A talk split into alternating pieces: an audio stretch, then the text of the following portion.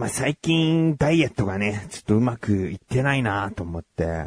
うーん、まあ、お正月とかもあってね。もういいよっていう気持ちがすごく続いちゃってたんだけど、でも1月の20日までに、一旦落としたいっていうのがすごいあって、で、その理由っていうのが、前に過去にね、この番組で話したんですけど、あの、ペヤングの、超超超大盛りギガマックス激辛っていうのを1個買ってあるんですね。で、これダイエットが、まあ、ある程度またすごく減ってきたら、ご褒美として、それを食べようっていうので、取っといてあって。だから1月の20日までにちゃんと体重落とすんだぞっていう気合を入れたつもりだったんだけど、それをご褒美にちょっとダイエットは頑張れなくてですね。あーもう、もうすぐ20日じゃんって思って、逆に、食べて頑張るってのはどうかなって、自分と相談したんですね。うんまあまあなんか、物事が続かない人がね、やりがちだよね。先に、こう、いい思い、ご褒美をもらってから、うん、後でやるよっていうね。明日からやるよみたいな。もう、遠回し遠回し遠回しっていうのはすんごい良くないんだよね。うん。でも、なんかそれどうだと思って。食っちゃったぞほれやらなきゃダメだろっていう葉っぱのかけ方、えーを、ちょっとやってみようと思って。で、まあ、結果的に言うと食べた後、ダイエット、今一週間毎日こう運動もできて、で、食事制限っていう酷な方には行ってないんだけど、この毎日運動してるっていう、この満足感、充実感はあって、あ、食べてよかったなって思ってるんですけど、この超超超大盛りギガマックスの激辛って、あの、いわゆるあの赤いペヤング焼きそばですね。で、量なんですけど、これ普通のペヤングの麺の4個分入ってて、あーいつも物足りないで終わっちゃってるところを4個分食べれるんだっていうさ、もう楽しみで。で、お昼、とある日のお昼に、お湯をね、1リットル以上沸かして、で、作って、じゃあいざ食べようって思ったら、もう全然食べれちゃったんだよね。うーん、いや、5個分いけるんじゃないかぐらいの。4個分でも、まだ食べれたなっていうくらいだったね。だから、僕の胃袋は多分そんな大したことない。まあ、の、バイキングとか行ってもそんな食べないし、回転寿司行っても、10皿ちょっと食べればお腹いっぱいになるぐらいの、だからそんなに大食いってほど大食いじゃない。まあ、多く食べる方であるかもしれないけど、大食いではないから、それでもね、この激辛ペヤングになると、すごい食べれちゃうね。うんまだ食べれたもん。まさか途中でもう嫌になるかなと思ったんだけどね。全然嫌にならない。もう終わっちゃう終わっちゃうっていうさ、遊園地のアトラクション乗り始めが一番楽しみだけど、もうそっから時間が経ったら終わっちゃうんだみたいな、うーん、なんか、その、始まってる途中でもう寂しさを感じてきちゃうやつですね。うーん。だ、どうなのかなまあ、さすがにこれを二つ分は無理かもしれないけど、あと、うん、一人前、二人前ぐらいまで食べれた気がする、無理をすれば。うん。で、辛いものって、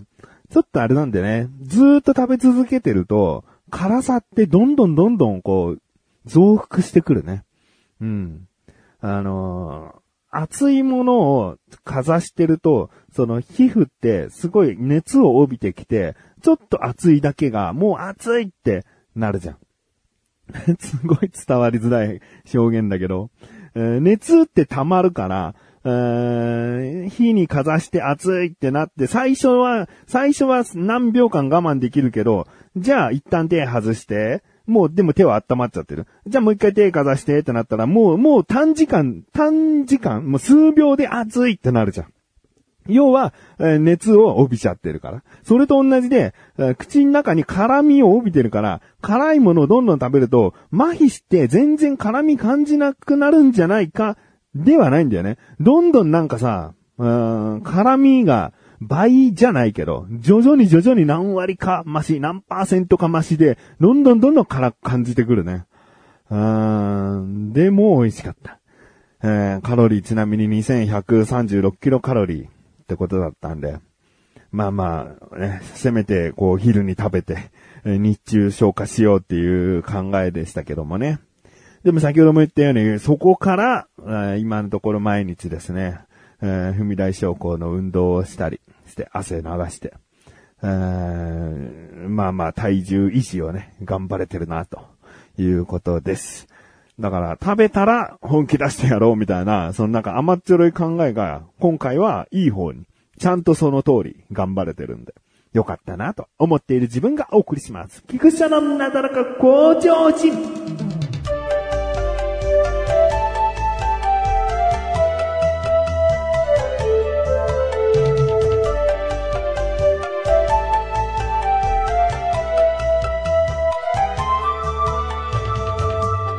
あのー、自分の体ってさ、よくこの、年いったおじいちゃんとかが、わしの体はわしが一番よくわかっとるんじゃとか言ってさ、薬飲まなかったりさ、病院行かなかったりする頑固親父さんとかいるかもしれないけどさ、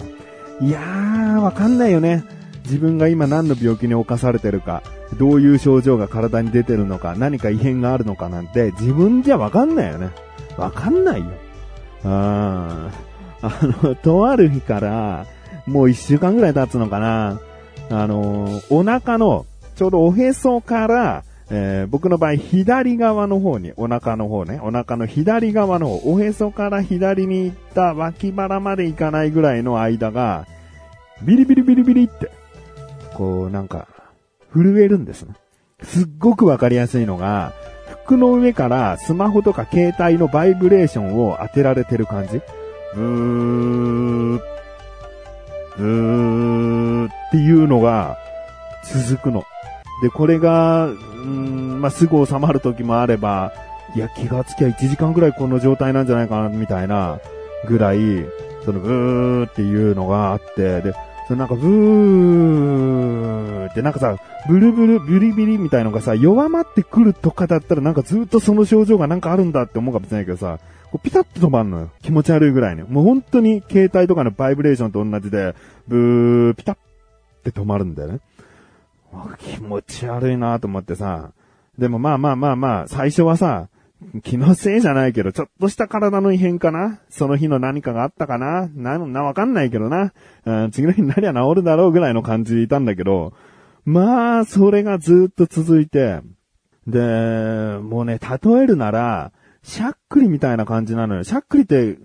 急に出たりするじゃん。まあね、あの、勢いよく物食べたりとかなんかいろいろ、わざと出す方法もあるかもしれないけど、しゃっくりって急に出て、で、気がつけば止まってるじゃん。だそんな感じなんだよね。うん、しゃっくりのような、その、ビクっていうしゃっくりの、えってなるやつが、その、ブーみたいな、うん、しゃっくりもずっと出続けてないじゃん。ピタッと止まるじゃん。だから、それと同じような、あ、何これと思って、でもまあまあ様子見よう様子見ようっていうのが3日4日続いて、でもまだあるわと。うん。で、一番多いのは安静にしてるとき。例えば、こう、パソコンで動画見てるときとかさ、うん、あとは、寝ようかなと思って横になったときとか、こう、ちょっと安静にしている、体が休まってるような状態のとき、より気づきやすいんだよね。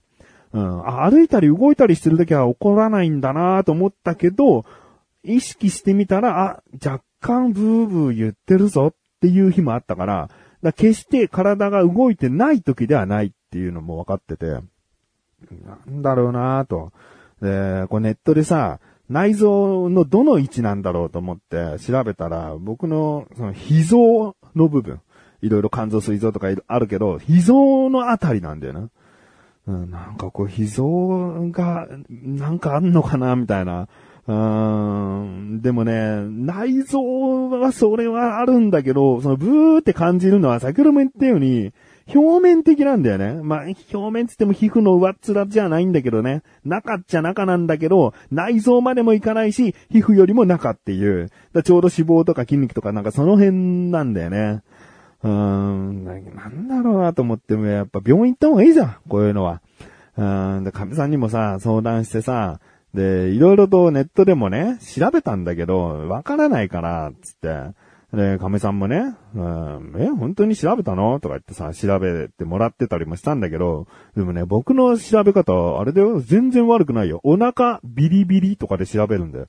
でお腹ビリビリとかで調べても、神経障害性陣痛とか、あの、帯状疱疹の前兆とか、なんかそういう方に行くんだけど、でもどうやら痛みがあるビリビリとか、その、じじじじみたいなことを言ってるから、そうじゃないんだと。僕のは痛みが全くないんだよね。ただ本当にバイブレーション当てられてるだけの感じだから、で、押しても、もう押し込んでも痛くないし、うん、全然痛みを感じない。だからお腹ビリビリ痛くないって検索するんだけど、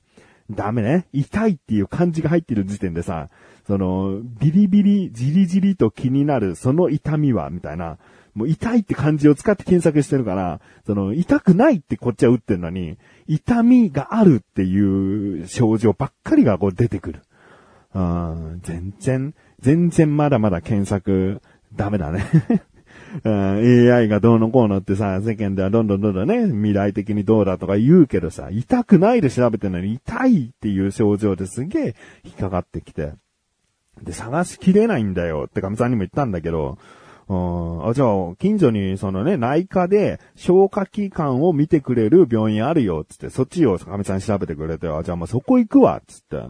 で、行くって決めてからも、やっぱ若干不安があるからさ、調べてて、まあ、調べ方だなと思って。で、いいワードがあったんですよ。お腹、スペース、バイブレーション。これじゃあでもダメね。これだとダイエット器具みたいな、お腹をブルブルさせて本当にダイエットの効果あるんですか？みたいな、なんかそういった検索結果になっちゃうから、お腹、スペース、バイブレーションのような、っていう風に検索したら、やっと出てきた。ヤフー知恵袋の質問で、最近お腹の中が変です。時々お腹の中で携帯のバイブが震えてるような、ブブブブブという感覚に襲われます。もうこれぴったりじゃん。もうこれ確実に僕の症状と同じ。結構長く続く時もあり、日に何度も起こるのでとても不快です。そう。不快なのよ。気になるともう不快でしょうがないんだよね。うん、で、便通は通常通りです。そう。ちゃんと出るものは出る。うん、決して硬いとか、なんか緩いとかそういったことはないんだよね。うん、もう、やっと見つけた。見つけたと思ったよ。で、ベストアンサーに選ばれた回答が、筋肉の反意図的な執着、つまり痙攣ですと。脳の伝達信号の異常などが原因でしゃっくりと同じ原理ですって。ほら、しゃっくりと同じ原理。痛みを伴わないなら問題ないと。疲れとか自律神経の乱れとか暴飲暴食で起きやすいですよっていうのがベストアンサーになってて、まあまあまあ、これをね、全くの鵜呑みにして病院に行かないっていうのも、その、もしかしたらダメなことかもしれないけど、でもすごく、とりあえずこれで安心したんでね。うん、痛みを伴わないなら問題ないですよって。うん、で、まあ、すごい心当たりあるのはさ、その、暴飲暴食とまではいかないけど、ちょっと不規則すぎたなと思って、この年末から今にかけて。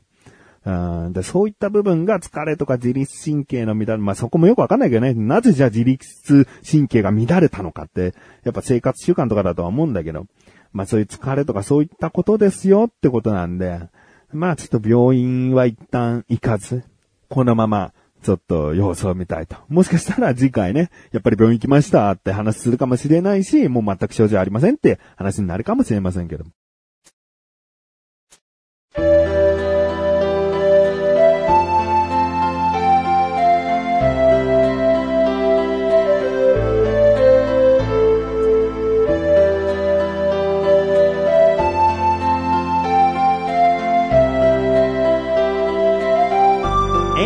そしてすぐお知らせです。このなだらかご女子が配信されたと同時に更新されました。小高菊池の小高ルチャッてみてください。今回は小高祐介と成人の日の話から記憶などの話に、こう、どんどんどんどん繋がっていったね。うん、繋がっていったというか、話が逸れていったというかね。えー、で、あとですね、SNS とか LINE での文字でのやりとりって難しいなっていう話を小高祐介としております。気になるな、あ、そういうの僕もあるな、私もあるなって思った方はぜひ聞いてみてください。ということで、なだらかこちしゃまへ、すずめ更新で、それではまた次回お会いで、菊池勝利したメガネたまりにもあるよ。お疲れ様です。